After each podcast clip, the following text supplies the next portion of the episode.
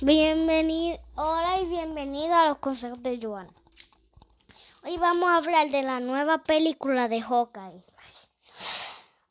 No me gusta decirlo de nuevo porque me muero y me caigo. Bueno, ahí vemos tres papás muertos, una, una hermana muerta.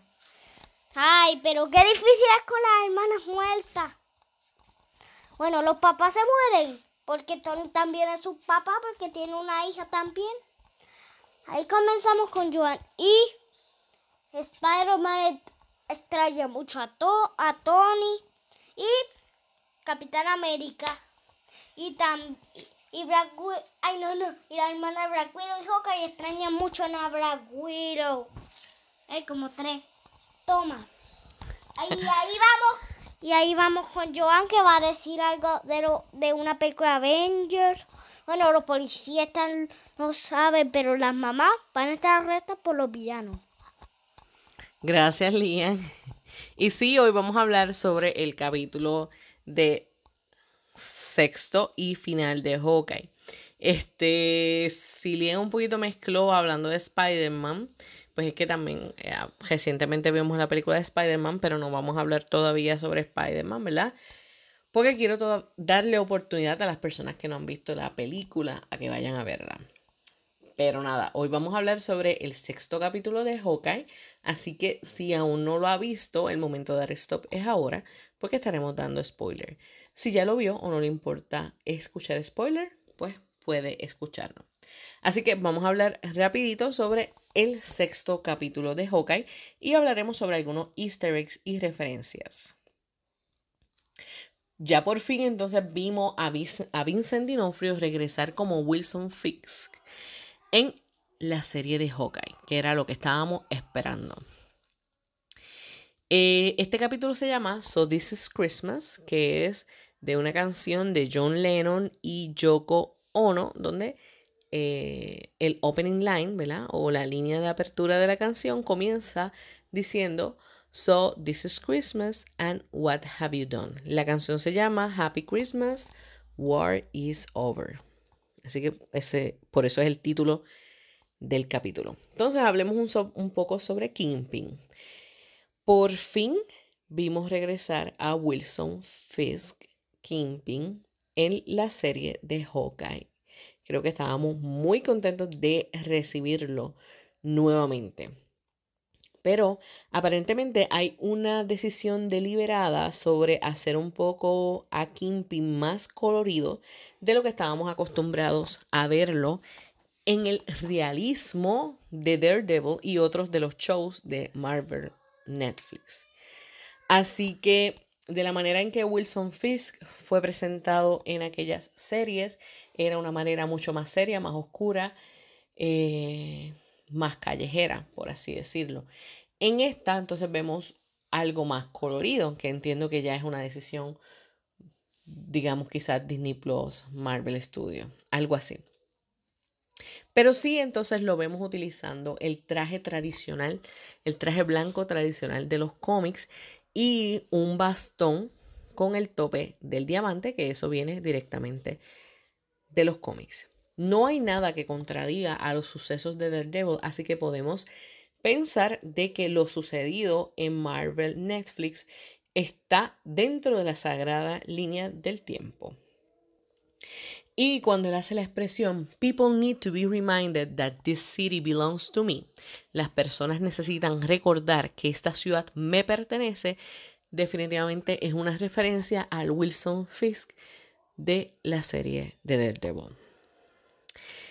¿Qué ustedes piensan? ¿Se ve un poco más fuerte Daredevil, perdón, Wilson Fisk ahora que en la serie de, Daredevil, ¿verdad? No lo vemos tan gordo, lo vemos como si fuera más fuerte, un poco más flaco. Posiblemente ha sido una decisión deliberada, puede ser que se haya inclinado a hacerlo así, o posiblemente sea una casualidad, ¿verdad?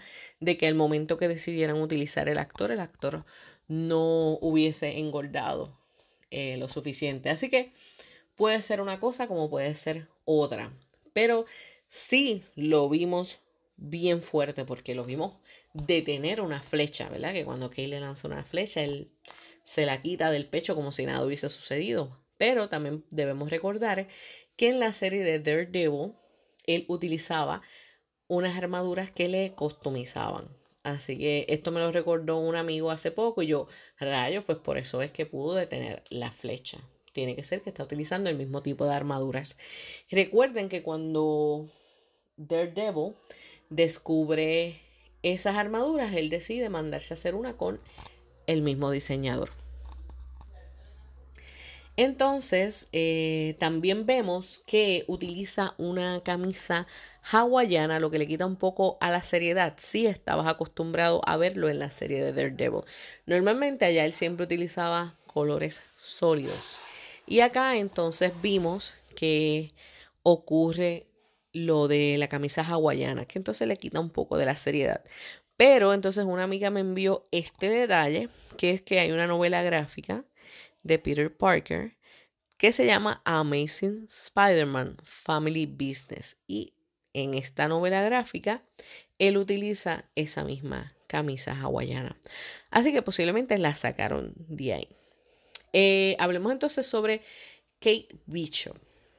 Pues vemos entonces a Kate y a Kimping haciendo una pelea en una tienda de juguetes en la ciudad de Nueva York. No es la única pelea que vemos en una tienda de juguetes, ya que en el episodio 3 hubo una tienda en lo que era la tienda de KB Toys. Así que quizás tener una tienda, una pelea en una tienda de juguetes, definitivamente es por la época navideña. Otra cosa que podemos hablar sobre Kate es que cuando le sugiere a Hawkeye el llamarse a sí misma como Lady Hawk, que aparentemente a Clint sí le gustó, pero hay una película de fantasía de 1985 llamada Lady Hawk, donde es protagonizada por Matthew Broderick. ¿Coincidencia? Posiblemente, porque imagínense tantos nombres que tienen las películas. Pero, definitivamente, si fue coincidencia, hay una referencia, como quiera que sea, a la cultura pop porque entonces tenemos una película llamada Lady Hawk. Hablemos entonces de Black Widow. Eh, luego de correr y pelear a través de la, de la oficina, eh, la pelea que tenía Kate Bishop y Yelena Vilova, Yelena salta desde la ventana eh, a pesar de los intentos de Kate de detenerla. Y entonces cuando ella desciende, vemos una imagen, ¿verdad? Cuando Yelena desciende, vemos una imagen similar a la manera en que Natasha descendía y caía en su caída de tres puntos. Entonces, otra, otro easter egg que podemos ver en, esta, en este episodio es la pelea que tienen Yelena y Kate en el ascensor que se compara a la gran pelea que ocurrió en el elevador en la película de Capitán América de Winter Soldier.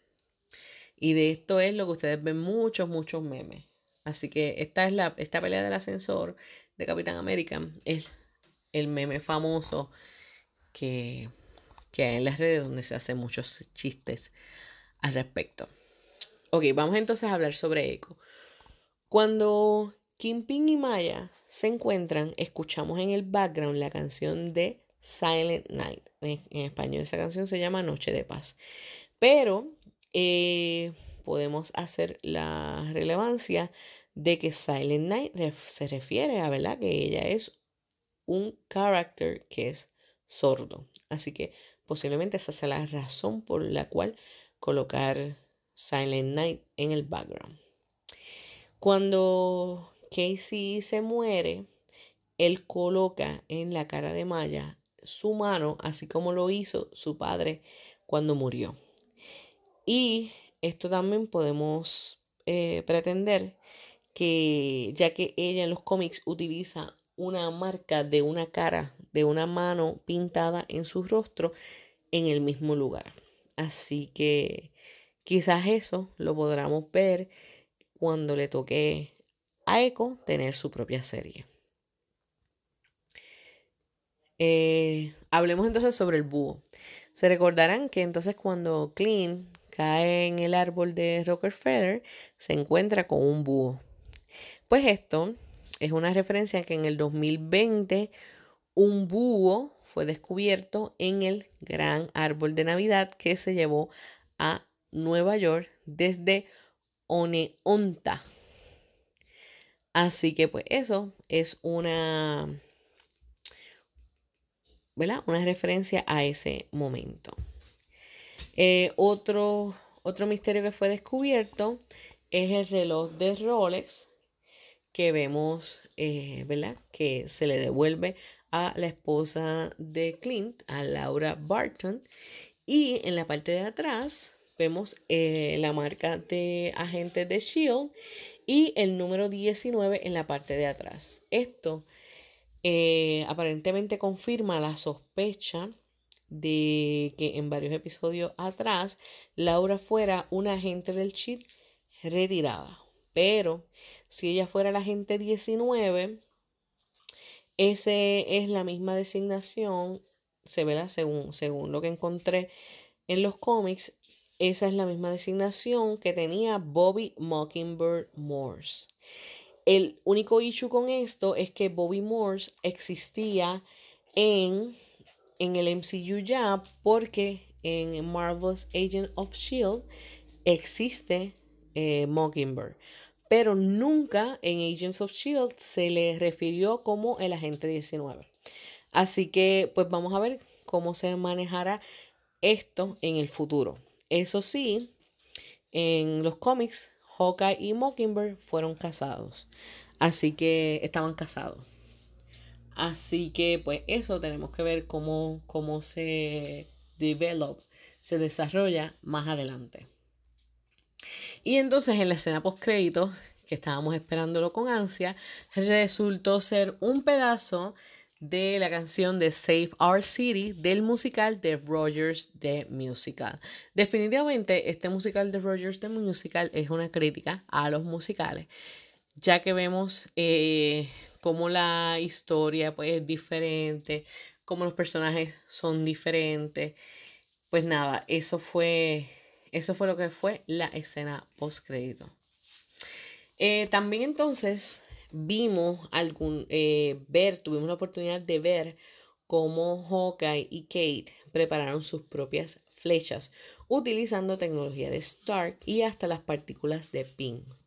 Así que vimos esa manera, de la manera divertido que hasta Kate eh, le ponía nombre a cada flecha para recordar qué era lo que tenían las flechas. Eh, y algo antes de irme que tengo que decirles es que es bien importante que le demos la oportunidad a Tony Dalton a tener un spinning, a un spin-off, perdón, de Swordsman. ¿Qué ustedes piensan? ¿Se me lo merecerá? Para mí que sí, porque para mí que en esta, este episodio final se reivindicó, ¿verdad? Todos sospechábamos que él era el malo de la serie, pero no, resultó que no lo era, que era la mamá de Kate. Y nada, eso es todo, eso es todo por hoy. Así que antes de irme, recuerden pasar por Amazon, Amazon Kindle, a ver mi libro, Te cuento de despechos y pasiones. Desen la vueltecita que les va a encantar. Y recuerden que siempre les traeré buen contenido y sonrisas. Chao. Hoy, y, le, y si les gustan las películas de Avengers, véanla, escúchenos y las ven. Chao. Adiós.